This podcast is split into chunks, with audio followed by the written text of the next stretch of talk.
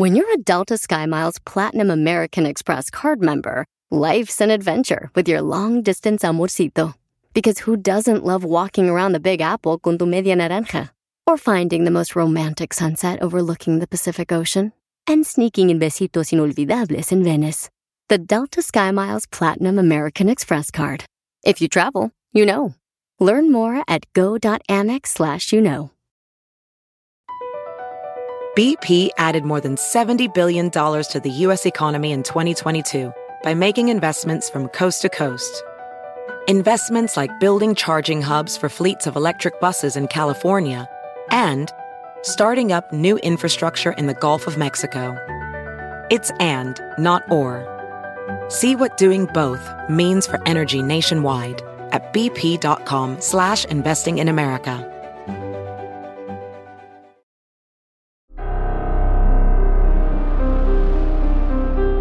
En Código Misterio encontrarás temas relacionados con energías, cuarzos, sanaciones, meditación, ovnis, fantasmas, pirámides, misterios inexplicables, culturas antiguas y continentes desaparecidos. Pero también nos remontaremos al conocimiento de nuestros ancestros para vivir una vida más sencilla pero plena. Bienvenidos.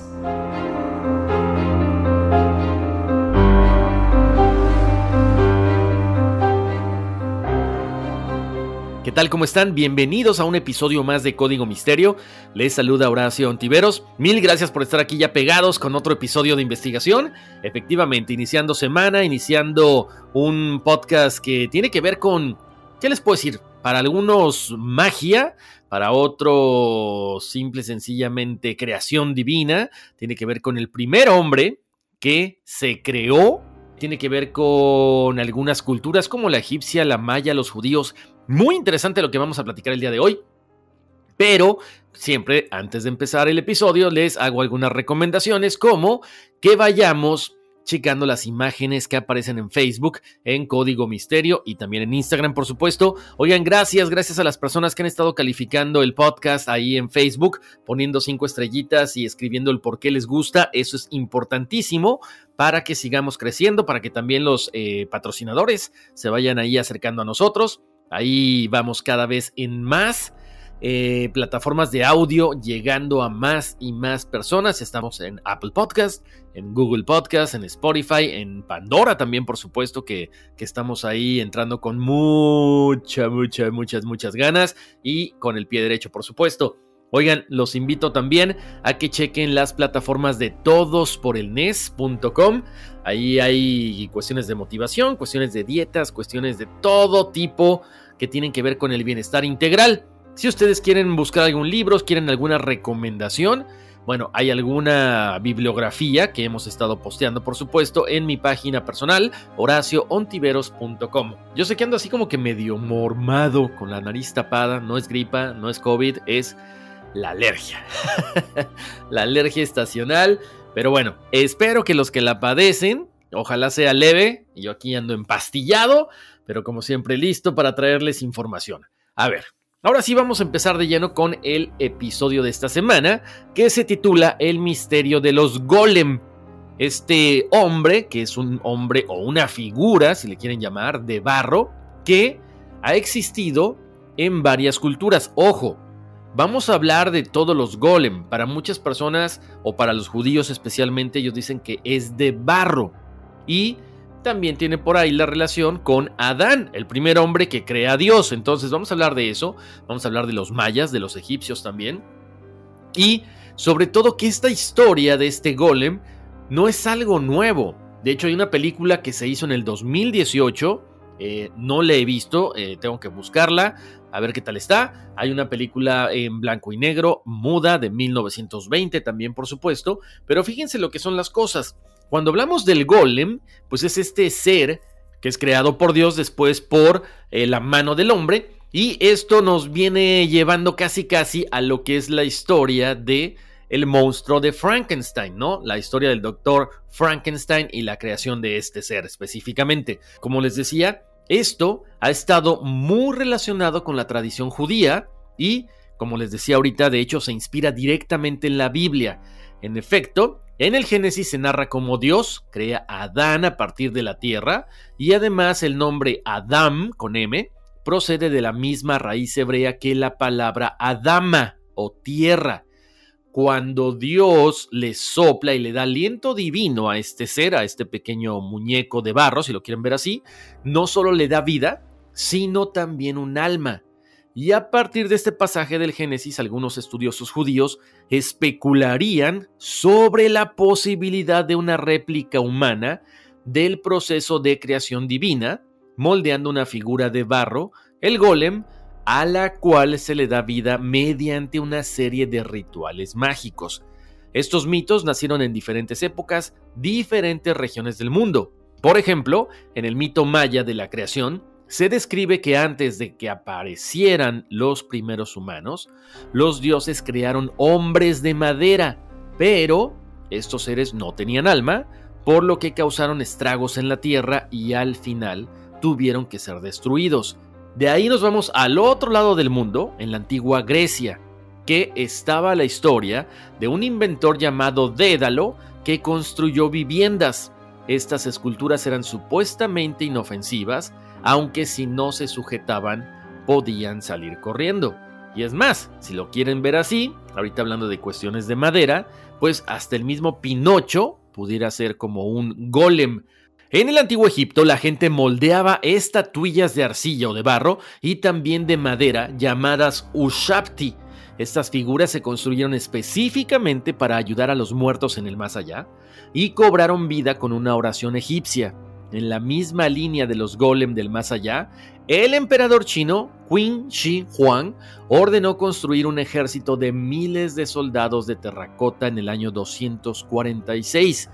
Estos guerreros hechos de arcilla estaban destinados a protegerlo en su otra vida, al igual que el emperador había sido protegido por soldados humanos en este mundo.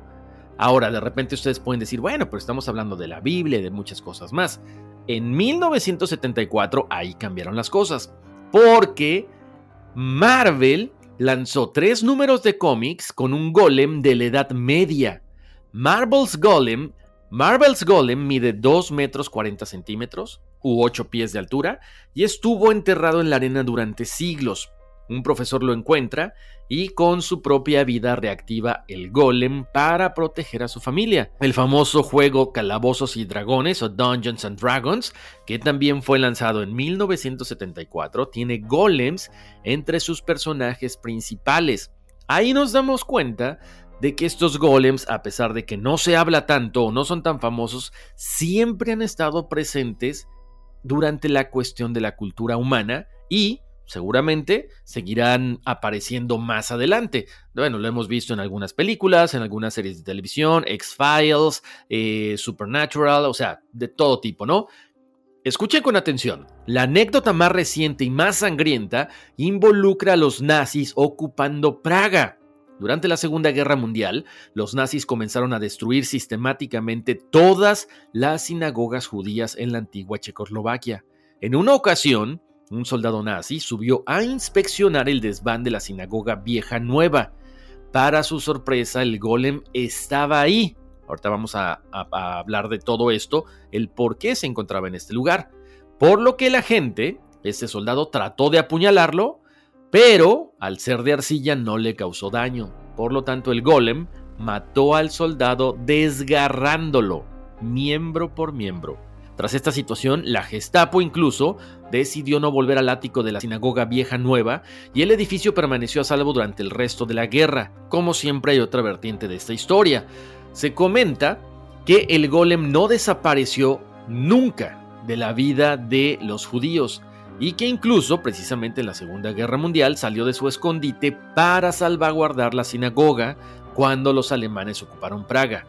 Como les decía, ellos decidieron acabar con todas las sinagogas, pero cuando entraron a esta sinagoga, ellos comenzaron a escuchar los pasos de un gigante caminando sobre el techo. Vieron la sombra de una mano gigante caer desde la ventana al suelo. Los alemanes estaban aterrorizados y tiraron sus herramientas y huyeron corriendo.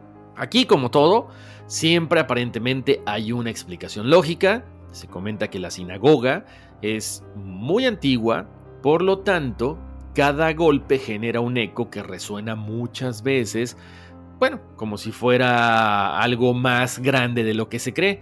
Las ventanas, los vidrios son viejos y están torcidos, por lo tanto distorsionan las sombras y crean sombras extrañas en el suelo.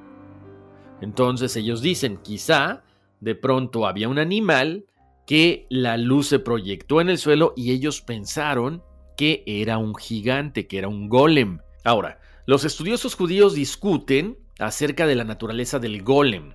¿Por qué? Porque algunos argumentan que no tiene alma porque no es creado por Dios, sino creado por el ser humano, por lo tanto viene siendo como un robot. Ahorita que vayamos platicando, ustedes se van a dar cuenta de que seguramente ya lo han de haber visto en caricaturas, en las series. ¿Por qué? Porque es bien sencillo de identificar. Ahorita les voy a decir por qué. Algunos rabinos interpretan el golem en un sentido místico y pensaban que no era más que una metáfora sobre el despertar espiritual del ser humano tras su contacto con Dios. Otros llegaron a pensar que era una persona piadosa que poseía conocimientos especiales y podía crear un ser humano artificial a partir de materia inorgánica. Y ahí se discutió la posibilidad de que durante las primeras horas de vida, Adán hubiera sido un golem, o que el profeta Jeremías hubiera creado uno por sus propios medios. Durante la Edad Media, la obra cabalística Sefer Yetzira, el libro de la creación, se convirtió en la principal fuente de las fórmulas mágicas concretas que permitían, supuestamente, dar vida a un golem. Por ejemplo, se aconsejaba que el rabino no lo hiciera en solitario, que utilizara tierra virgen y se purificara previamente. Ahorita vamos a llegar cómo supuestamente este famoso golem llegó a Praga. Pero déjenme decirles, en el siglo XIX, diversos autores recogieron una curiosa historia que se remontaba al tiempo en el que el emperador Rodolfo, entre 1572 y 1612, instaló su corte en la ciudad de Praga. Se contaba en efecto que tras la desaparición de un niño cristiano, la población acusó a los judíos que vivían en la capital checa de haberlo secuestrado para asesinarlo y utilizar su sangre en los sacrificios que realizaban durante la Pascua. Se trataba de una acusación falsa, típica que sufrieron los judíos desde la Edad Media. Rodolfo II no pudo sino condenar al destierro a todos los judíos de la ciudad, o incluso matarlos según algunas versiones de la historia. Ante tal amenaza que se cernía sobre los judíos, un dirigente de su comunidad, Yudá Levi ben Betzalel, conocido como Rabbi decidió intervenir. El rabino había tenido un sueño en el que se le ordenaba construir un ser artificial conocido en la tradición judía con el nombre de Golem. Y este ser básicamente estaría siendo creado para salvar a la comunidad judía de la ciudad. Rabbi Lowe pidió ayuda a dos rabinos amigos y los tres hombres se dirigieron a la orilla del río Moldava. Ahí trazaron en el barro la forma de un hombre tumbado y dibujaron su rostro, piernas y brazos. Los dos rabinos amigos de Lowe rodearon al golem siete veces cada uno mientras recitaban ciertos encantamientos tras lo cual la figura adquirió un tono rojizo como si estuviera ardiendo. De hecho, pueden ver las fotos en las redes sociales de Código Misterio. Cuando se enfrió, el mismo Low lo rodeó siete veces mientras sostenía una Torá en sus manos. Luego los tres hombres recitaron un versículo del Génesis que dice así: Entonces formó Yahvé Elohim al hombre del polvo del suelo e insuflando en sus narices aliento de vida, quedó constituido el hombre como alma viviente. Finalmente, Rabbi Lowe escribió en la frente del golem la palabra Emet, verdad en hebreo, y es así como el golem cobra vida. Bueno, encargado por Lowe de buscar al niño desaparecido, el golem lo encontró y se presentó con él en brazos durante el juicio que se celebraba para condenar a los judíos. El niño declaró que su padre le había obligado a esconderse en el sótano de su propia casa para provocar la destrucción de los judíos. Y es así como el golem salvó a la comunidad judía de Praga. Sin embargo, se cuenta que la historia no tiene un final feliz. El golem empezó a crecer sin parar y se volvió violento e incontrolable, hasta el punto de que mató a varios gentiles y sembró el pánico en toda la ciudad. Otras versiones incluso afirman que llegó a matar a judíos. Rabbi Lowe hubo de intervenir de nuevo y tras obtener del emperador la promesa de que no atacaría a los hebreos, eliminó la letra Aleph de la palabra Emet que el golem llevaba escrita en su frente, con lo que ésta pasó a significar muerte, o sea, en hebreo Met. Tras privarlo así de la vida, Lowe escondió al golem en el ático de la sinagoga de Praga, lo encerró con llave y ordenó que nadie accediera a aquel lugar. Y por eso, aparentemente, durante la Segunda Guerra Mundial, es que este golem protege esta sinagoga y repele a los nazis e incluso llega a matar a un soldado nazi. Bueno, como ven, interesante todo esto que estamos platicando hasta el momento, ¿no? Ahora, hay otra parte de esta historia también. Las leyendas judías transmitidas por el Talmud hablan de varios rabinos que crearon un golem, pues cualquier sabio suficientemente próximo a Dios podría hacerlo. El folclore popular judío en la Edad Media también lo mencionaba, el foco de estas historias terminó situándose en Polonia, que era el país que acogía a una comunidad judía muy numerosa, y en particular se destacaba la figura de un estudioso y cabalista polaco del siglo XVI llamado Eliyahu de Kelm, de quien se decía que creó un golem que crecía cada día y llegó a ser más grande que todos los que vivían en su casa, de modo que hubo de matarlo quitándole una letra de la frente. En cambio, ningún testimonio indica que Rabbi Lowe, que vivió en Praga hacia la misma época y alcanzó también gran fama y prestigio, se dedicara a crear un golem. Bueno, aquí hablamos de dos países distintos, quizá dos historias y cada quien se pelea por defender la suya, ¿no? Les cuento. La asociación del golem con la ciudad de Praga surgió mucho más tarde, en el siglo XIX. El primero en evocarla fue el austriaco Franz Klutzschak, periodista y estudioso de folclore, quien en 1841 publicó una historia sobre el tema en una revista de Praga. En 1847, el médico y folclorista judío Leopold Wiesel recoge otra versión. El relato más completo lo publicó en 1909 un rabino y juez judío residente de Varsovia, Judel Rosenberg. A él se le debe el motivo del secuestro del niño cristiano y la persecución antijudía, un episodio totalmente imaginario que se contradice con el régimen de relativa tolerancia del que gozaban los judíos de Praga en la época de Rodolfo II. Ahí vamos armando historias y nos damos cuenta que algunas se contradicen entre sí, ¿no? En cualquier caso, a final de cuentas el golem sigue vivo en la conciencia popular judía como metáfora de la soberbia del ser humano que pretende hacer lo que está vedado. El mismo pecado que hallamos también en la obra que les comentaba hace rato, El monstruo de Frankenstein.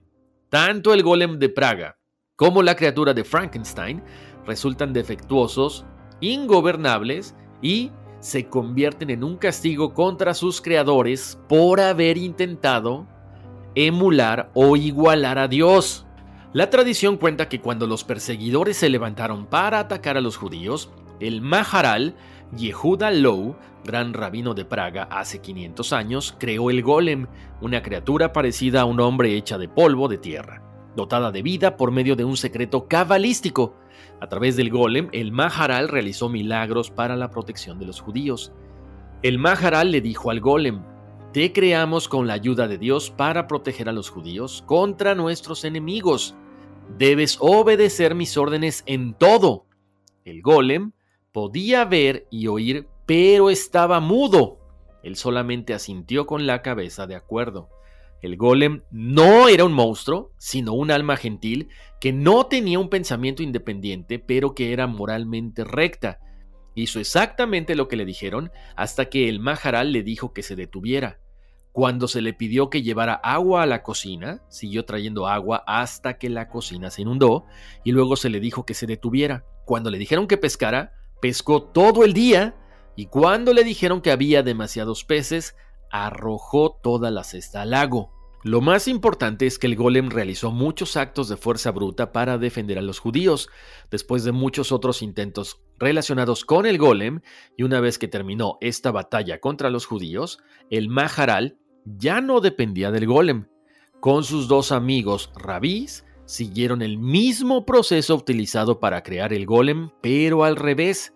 Envolvieron al golem en un talit y lo escondieron en el ático de la sinagoga de Maharal disponible para regresar cuando fuera necesario. A nadie se le dijo dónde había ido el golem.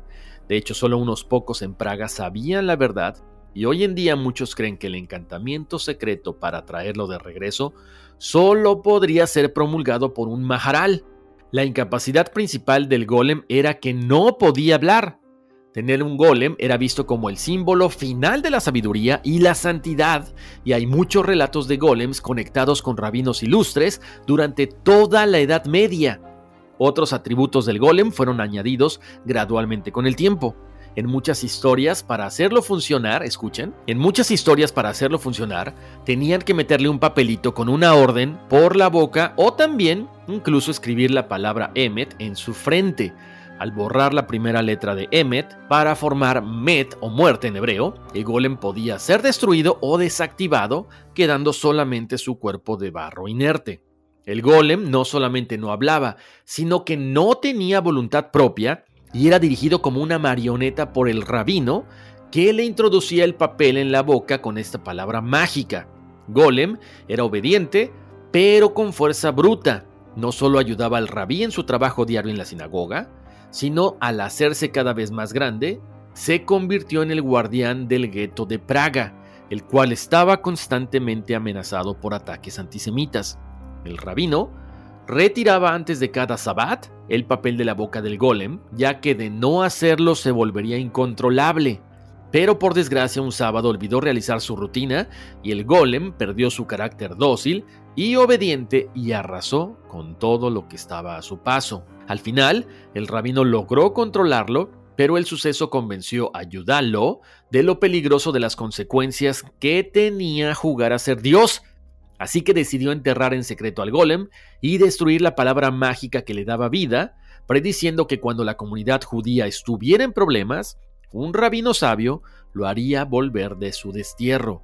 Hershom Sholem en su libro La Cábala y los símbolos, realizó el estudio más minucioso conocido sobre el golem. Para él, la novela de Meyrink intentó diseñar una especie de imagen simbólica del camino de la salvación, usando extrañamente la figura de la leyenda popular judeo-cabalística que retomó y transformó fantásticamente concibiendo al gueto de Praga de forma sumamente exótica y futurista y una cabalística hipotética, en la que se presentan más ideas de la salvación del tipo hindú que judaico. Dice que el golem de Meyrink es en parte un alma colectiva materializada del gueto con todos los turbios residuos de lo fantasmal y también es una especie de héroe, un artista que lucha por su liberación y que purifica mesiánicamente en ella al golem, o sea, al propio yo esclavizado. Y ahí es una cuestión mucho más psicológica. Este autor, Hershom Scholem, fíjense lo que dice. Considera que, a pesar de que es una novela muy famosa, tiene poco de la tradición judía plasmado aquí. Y para demostrarlo describe algunas tradiciones genuinas sobre los golem de las cuales vamos a platicar. Esa es la primera. La estructura judía tardía de la leyenda en la descripción de Jacob Grimm en el periódico de Eremitas en 1808 es la siguiente. Los judíos polacos modelan, después de recitar ciertas oraciones y de guardar unos días de ayuno, la figura de un hombre de arcilla y cola. Y una vez pronunciado el nombre divino, maravilloso sobre él, éste ha de cobrar vida. No puede hablar, aunque entiende bien lo que se habla o se le ordena. Le dan el nombre de golem y lo emplean como una especie de doméstico para ejecutar toda clase de trabajos caseros, pero nunca debe salir de casa. En su frente se encuentra escrito Emmet, ¿verdad? Va engordando cada día y rápidamente crece y se hace fuerte, más que todos los demás de la casa, a pesar de que antes era tan pequeño, causando temor de él y provocando que le borraran la primera letra de modo que solo queda Met o muerte, y entonces el muñeco se deshace y se convierte en arcilla. Pero hubo una vez que se descuidó y dejó crecer tanto a su golem que ya no podía llegarle a la frente, y entonces ordenó a su criado, con temor, que le quitase las botas, para al doblarse poder alcanzar su frente. Ocurrió como esperaba, pudo borrarle la primera letra, pero toda la carga de arcilla cayó sobre este judío y lo aplastó. También comenta que investigar la idea del golem como hombre creado por artes mágicas nos obligaría a recurrir a las concepciones de Adán, quien fue extraído de la tierra y destinado de nuevo a ella, a quien el soplo divino otorgó el habla y la vida. Estaba constituido de materia de la tierra, de barro auténtico, de partes finísimas de tierra, como señaló Filón en Diopificio Mundi, hay que pensar que Dios quería crear esta figura semejante al hombre con el máximo cuidado y que por ello no tomó polvo del primer trozo de tierra que se le presentó, sino aportó lo mejor de toda la tierra, lo más puro y fino del puro material primigenio, lo que se adecuaba mejor a su creación. Esto corresponde a la Agadá judía con múltiples variantes, en las normas de la Torá se apartaba de la masa una ofrenda como lo más selecto para uso sagrado, de la misma manera en que Adán se le ofrenda con la mejor parte de la tierra, del centro del mundo, sobre el monte Sión. En un determinado momento de la creación, Adán es un golem, hasta el momento de ser afectado por el soplo divino, como en un famoso pasaje del Talmud que describe las primeras 12 horas del primer día de Adán, que va desde la aglutinación de la tierra hasta la expulsión del paraíso. También comenta, en un midrash de los siglos segundo y tercero, se describe a Adán no solo como golem, sino incluso como un golem de tamaño y fortaleza cósmicos, al que Dios ha mostrado en este estado de inanición e incapacidad locutiva todas las generaciones futuras hasta el fin de los siglos. Antes de que Adán posea conocimiento y razón, se le otorga una visión de la historia de la creación que discurre ante él en imágenes. En el momento en que Dios creó al primer Adán, lo creó como golem. Estaba extendido desde un extremo de la tierra hasta el otro. Tus ojos vieron a mi golem. Rabí Yehudá Bar Simón decía, mientras Adán yacía todavía como golem, ante aquel que habló e hizo surgir el mundo, éste le mostró todas sus generaciones y sus sabios, todas las generaciones y sus jueces, todas las generaciones y sus caudillos. Es posible que en dicho estado primitivo a Adán se le haya incorporado alguna capacidad telúrica derivada de la tierra, de la que él había sido extraído, la cual le permitió asimilarse a la visión descrita. La enorme grandeza de Adán, que llenaba todo el universo, fue reducida según la Ágada a dimensiones humanas, aún siendo gigantescas, incluso después de la primera caída. En la figura de las primitivas dimensiones cósmicas de este ser terrestre, se pueden contemplar dos concepciones. Una, que considera a Adán como un enorme prototipo de mitos cosmogónicos, y la otra considera dichas dimensiones más bien como una representación extensiva de la fuerza de todo el universo resumida en él. Finalmente, finalmente la tercera concepción se encuentra en un fragmento de una obra midrásica en el que se habían conservado ideas arcaicas y tendencias míticas. Rabí Berajika decía, cuando Dios quiso crear al mundo, comenzó su creación precisamente con el hombre y le dio pues forma de golem. Cuando después se dispuso a inspirarle un alma, dijo, si la hago levantarse ahora, se dirá que fue mi compañero durante la empresa de la creación, de modo que quiero dejarlo como golem, en estado inacabado, hasta que haya creado todo. Cuando hubo creado todo, le dijeron los ángeles, ¿no vas a ser al hombre del que has hablado? Y respondió, lo tengo hecho desde hace tiempo, y solo queda la inspiración del alma. Entonces le inspiró un alma, lo hizo levantarse y resumió toda la naturaleza en él. Con él comenzó y con él concluyó como está escrito. De arriba a abajo me has formado tú. Es verdaderamente asombrosa la despreocupación con la que exégesis agádica abandona aquí el terreno de la narración bíblica, con lo que coloca la creación real del hombre como un golem en el que se haya contenida la fuerza de todo el universo, al principio de toda la creación y su animización solamente final. no son la segunda y la cuarta hora de la vida de Adán de las que se interponen en este informe, sino que es el conjunto de la obra de la creación que se encuentra entre ambos. Y del mismo modo que antes se reunió toda la tierra de todo el mundo destinada a él, ahora es todo el mundo el que se encuentra resumido en Adán. Ahora vamos a ir a una pausa comercial, pero regresando seguiremos platicando acerca de estas tradiciones judías sobre los golem que nos menciona el autor Hersham Sholem en su libro La Cábala y sus símbolos. It's your time. Join global thought leader, executive producer, and New York Times bestselling author TD Jakes and today's leading culture shifters for an experience unlike any other. At the 2024 International Leadership Summit, spiritual and business leaders can gain the practical tools they need to maximize their timing for success. With world class discussions, breakout sessions, and networking opportunities, this is where your dreams turn into reality. Timing is everything, and your time is now. March 21st through 23rd in Dallas, Texas. Register today at thisisils.org. Estamos de vuelta aquí en Código Misterio, les saluda Horacio Ontiveros y ahora sí, nos quedamos ahí pendientes con algunas tradiciones judías que aparecen en este libro de Hersham Sholem, la Cábala y sus símbolos. Habíamos platicado de algunas, ahora continuemos con las siguientes. La cuarta concepción dice, la repetición del acto creador de un hombre sirviéndose de medios mágicos o de cualquier otro tipo no claramente definido, apunta hacia otras direcciones, como en ciertas narraciones legendarias del Talmud. Sobre algunos famosos rabinos del siglo II y IV, Rabá decía, si los justos quisieran serían capaces de crear un mundo, pues está escrito, porque vuestros pecados son causa de separación entre vosotros y vuestro Dios, de modo tal que si no existieran los pecados, como en el caso de los justos perfectos, no habría separación entre la capacidad creadora de Dios y del justo que está libre de falta, como sucedió con Rabá, quien creó un ser humano y lo envió a Rabicera. Este habló con él, pero no obtuvo respuesta, entonces le dijo, tú procedes sin duda de los compañeros de la alta escuela talmúdica, retorna de nuevo a tu polvo.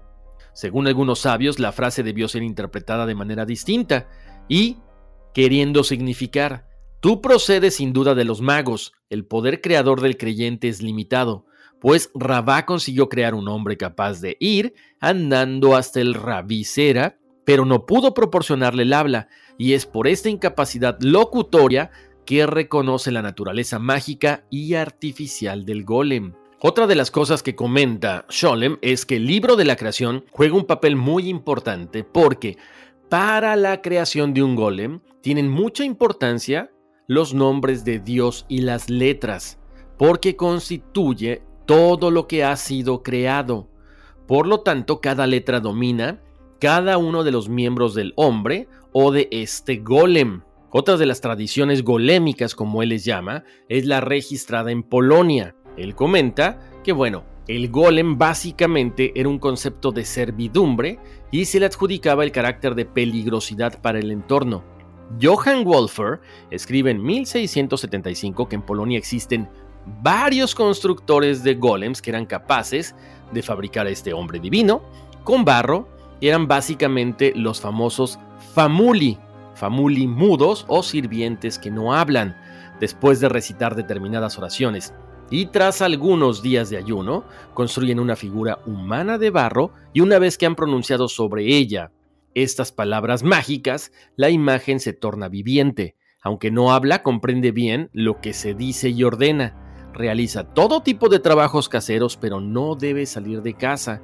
Quiero hablarles acerca de otra leyenda que fue narrada también por este escritor, por Sholem, y dice así que muchos discípulos trataban de entender y de comprender este famoso libro de la creación para poder lograr crear un golem. Ellos lo hacen, terminan de construirlo, pero le colocan un puñal en las manos y este ser posteriormente se comunica con ellos para que lo maten, porque él les dice, si yo vivo, puedo ser adorado como un ídolo. Y para Israel, esto sería uno de los máximos pecados porque estarían cometiendo idolatría. Por lo tanto, ellos aceptan y matan al golem. Ahora, cuando empezamos a hablar de este tema al principio del podcast, yo les decía, esto no solamente tiene que ver con judíos, tiene que ver también con muchas otras culturas. Y pongan atención, Porque incluso, ¿cómo son las cosas que lo hemos visto en películas para niños también? Los ritos del encantamiento de los egipcios son muy similares, según el historiador Ibum Khaldun, cuando vio una ceremonia con un Shabtin realizada en Egipto. Él comenta, vimos con nuestros ojos a uno de estos magos modelar la imagen de la persona que deseaba hechizar. Las imágenes estaban compuestas de materiales cuyas propiedades guardan cierta relación con la intención y el diseño del operador y que presentan simbólicamente los nombres y características de quien va a ser la víctima. El hechicero pronuncia entonces unas palabras sobre la imagen que coloca ante él y ofrece la representación real o simbólica de la persona a la que se pretende hechizar. Luego sopla con el aliento y expulsa por la boca una parte de su saliva que se ha acumulado ahí mientras al mismo tiempo hace vibrar los órganos que sirven para enunciar las palabras y las letras de la fórmula, similar a las fórmulas que se encuentran en la teoría hindú del prana vide. Luego, sostiene sobre esta imagen simbólica una cuerda que ha traído para tal fin. Le hace un nudo para indicar que está actuando con resolución o persistencia y que está haciendo un pacto con el demonio, que fue su socio en la operación en el momento en que escupió y también para demostrar que actúa con la firme intención de consolidar el encanto. A estos procedimientos se une un espíritu maligno que envuelto en saliva sale de la boca del operador y varios espíritus malignos descienden entonces de él y el resultado es que el mago hace caer hacia su víctima el nudo o trabajo que desea. Lucian da una historia de Éucrates en su diálogo sobre la mentira, donde Eu relata cómo meros trozos de madera debían hacer todo lo que el difunto podía hacer en el inframundo. El mito existió durante la época griega y dice así, mientras residía en Egipto, a donde mi padre me envió muy joven para estudiar, cuando llegábamos a una posada, tomaba la barra de madera de la puerta, o una escoba, o el mazo de un mortor, lo vistió y hablándole sobre él una fórmula mágica, lo hizo caminar y todos lo tomaron por un hombre. El sirviente debía sacar agua para nosotros, cocinaba, arreglaba los muebles y se mostraba en todos los aspectos como un sirviente inteligente y activo. Luego, cuando Páncrates ya no lo necesitaba, por un segundo encantamiento, se volvió a convertir en escoba o en palo, en lo que hubiera sido, Dice que un día se escondió en un rincón oscuro y sin que nadie supiera, pronunció la palabra mágica, esta fórmula. Dice que eran tres palabras de tres sílabas. Al día siguiente, cuando no había nadie en la casa, él se acercó, tomó este trozo de madera, lo puso, lo vistió, pronunció estas sílabas mágicas y le ordenó que fuera a buscar agua comenta que este ser que se creó le trajo una ánfora llena de agua y él le dijo, basta, no traigas más agua, vuelve a ser el tronco de antes. Pero no lo obedeció, siguió trayendo agua y llenó la casa. Ya no sabía qué hacer. Temía que Páncrates se enfadara a su regreso. Él dice que cogió un hacha y partió este tronco en dos. Inmediatamente cada trozo Tomaron un ánfora y fueron a llenarla de agua. Volvió a tratar de romperlo y cada pedazo que se partía era un nuevo ser que estaba acarreando agua. En ese momento llegó Páncrates, adivinó de inmediato lo que sucedió y convirtió a todos estos seres que estaban trayendo agua en un pedazo inerte de madera. Pocos días después, Páncrates se alejó y nunca más volvió a ser visto en esta zona. Me imagino que ustedes con este relato que les acabo de decir se acordarán de la famosa película de fantasía, donde está Mickey Mouse con el aprendiz de mago, porque el brujo, al tener tanto conocimiento, hace lo que le plazca con esta escoba, en ese caso en la película, pero quizá nos está dando a entender que todos somos capaces de realizar diferentes cosas, pero si no tenemos el conocimiento y si no sabemos hacer las cosas, quizá algo negativo pudiera salir de toda esta situación. Bueno, No sé ustedes, yo me quedé alucinado con esta cuestión del golem porque, como les decía, no solamente tiene que ver con esta cuestión de los judíos, este ser que los salva de todo lo que fueron los ataques eh, durante un momento de la historia, sino que también tiene que ver con Egipto, tiene que ver con los mayas y está presente en películas, en series, en cómics. Entonces, ¿quién sabe qué otras cosas haya detrás de todo esto que no sabemos? Bueno, Ojalá que les haya gustado el tema. Como siempre, los invito a seguir las redes sociales de Código Misterio, Facebook e Instagram, a calificarme en todas las plataformas que se puede poner una calificación, cinco estrellitas, especialmente también en la página de Facebook de Código Misterio. Ahí pueden escribir sus comentarios, escribir eh, lo que quieran y ponerme sus cinco estrellitas. ¿Tienen alguna duda? Utilicen el correo electrónico contacto arroba códigomisterio.com y como siempre, pasen la voz de que estamos en todas las plataformas de audio habidas y por haber, también ahora en Pandora. Nos escucharemos muy prontito. Les mando un abrazo, muchas bendiciones y vámonos, que aquí espantan. Across America, BP supports more than 275,000 jobs to keep energy flowing.